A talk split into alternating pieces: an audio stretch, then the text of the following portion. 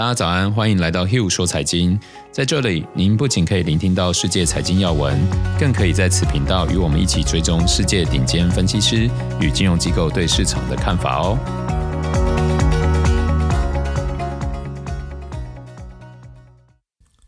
大家早安，我是 Hugh，今天是三月二十三号，星期二。先跟大家看一下这几天最大的这个市场消息哦。主要就是外汇市场里面，土耳其里拉前两天出现一个很大重挫，这个波动也跟着开始放大。那是什么原因造成这样的波动呢？为什么竟然是日本投资者受到的影响更大？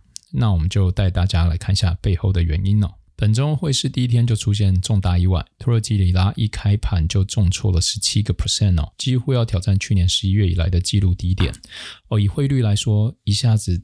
跌十七个 percent 是非常大的这个数字哦，大家可以想象一下，假如以台币为例的话，有点像从二十八块一开盘就来到三十二块半哦，这是一个很可怕的数字哦。把它套用在这个土耳其里拉，就是礼拜一一开盘的这个市场状况。那最主要背后的因素是因为土耳其总统周末的时候临时撤换了他们中央央行行长，这位行长是去年十一月上任的哦。那这段时间土耳其央行是采取升息应对当地的通膨，那高达十七个 percent 土耳其里拉的这个存款殖利率，吸引了大量的套利资金，推升了里拉的多头。根据高盛的一份报告里面指出，在这短短四个月中，外资净买入总共计四十七亿美元的资产，海外流入资金约一百四十亿美元，里拉成为去年十一月到今年以来最佳的套利交易货币哦。那总统埃尔多安就试图恢复央行的声誉。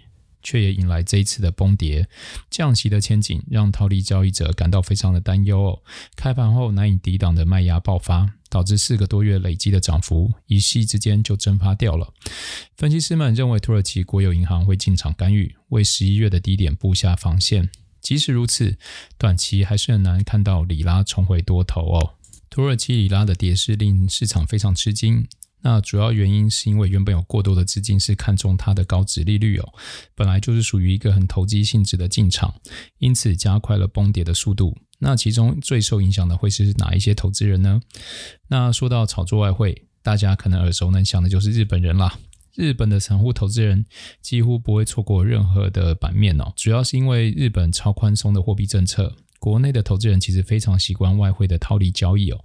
我还记得以前十几年前在学这个外汇的时候，那时候看很多外汇交易的书，几乎都是日本人写的哦。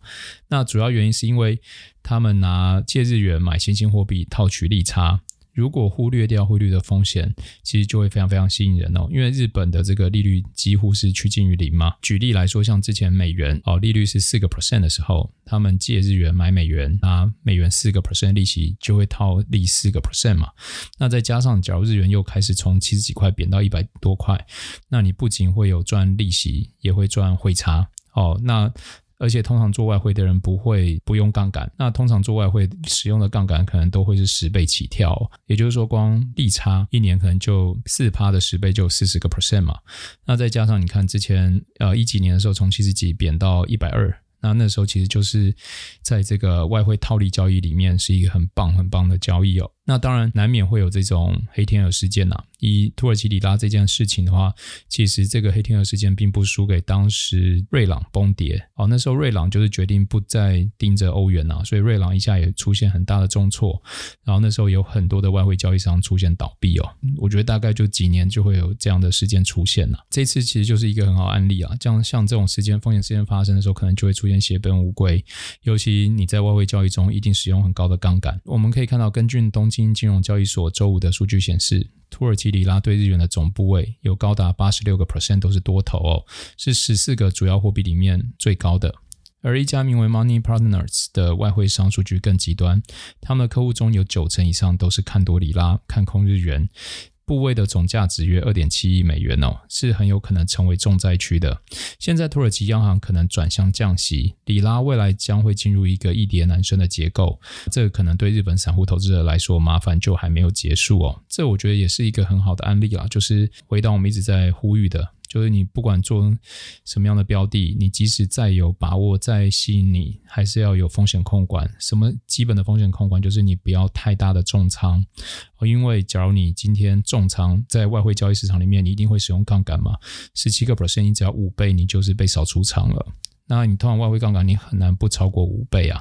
那假如你使用十倍的话，礼拜一早上一个跳空，你就已经整笔钱就消失了。你要想象，那是可能你多久存下来的，或多久你赚下来的。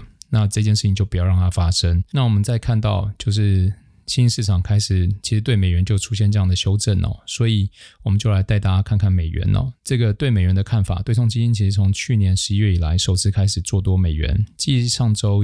创纪录的回补潮以后，本周美元期货净部位终于回到正值哦，同时增加做空日元还有欧元的部位，所以整体来看，这个对美元的走势来说是明显的转向哦，不像在去年一样就是这么弱的美元。美元指数今年以来已经上涨了接近两个 percent，那一部分是来自于对美国市场经济好转的预期，那另一部分当然就来自于殖利率的支撑嘛，因为你现在资金开始从新市场转到美元，你又有一个套利机会了。哦，所以资金就开始从新兴市场部出现部分的回流。有持续追踪的听众应该会知道，我们在蛮早之前就将空单获利了结以后就保持观望，因为当时认为虽然止跌，但还不到反转的时候。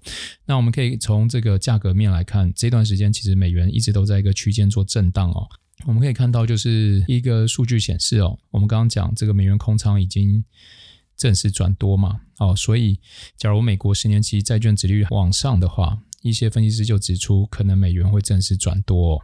那我觉得这时候其实呃，我们就可以开始去评估说，假如我们开始去做多美元，我们是想要看到市场什么样的现象，以及我们可能想要透过做多美元赚什么样的获利，让我们需要承担的风险会是什么？好，所以这一点我们未来，假如我们真的觉得美元的态势越来越明显的时候，我们会在 Podcast 里面再跟大家做介绍。那接着跟大家分享一个市场现象，我们可以看到。去年香港 IPO 是非常狂热的哦，那有分析师指出，可能这个现象今年就会稍微消停哦，因为在数据显示，今年以来有十三宗规模在一亿美元以上的 IPO，其中有三十一个 percent 首日就破发，就跌破发行价，那在去年这个比例仅为十七个 percent。然后我们可以看到，彭博汇总的数据也显示，今年新股首日涨幅的中值从去年的五点七个 percent 降到了二点一个 percent 哦。也有人指出说，主要是因为中国开始缩紧政策，然后让投资者们对于新股的风险偏好快速的降低哦。所以就是，假如还在使用去年的策略，其实今年很多的面向都开始渐渐的不可行哦。从追求高估值的成长股，然后到做空美元啊，做多国债。然后再到追求狂热的 IPO，去年可行的这个策略，可能今年都已经开始做转变了。投资者们还是要注意哦。那以上就是今天的 Hugh 说财经，有什么问题或好奇的，欢迎来信留言讨论。我们明天见喽。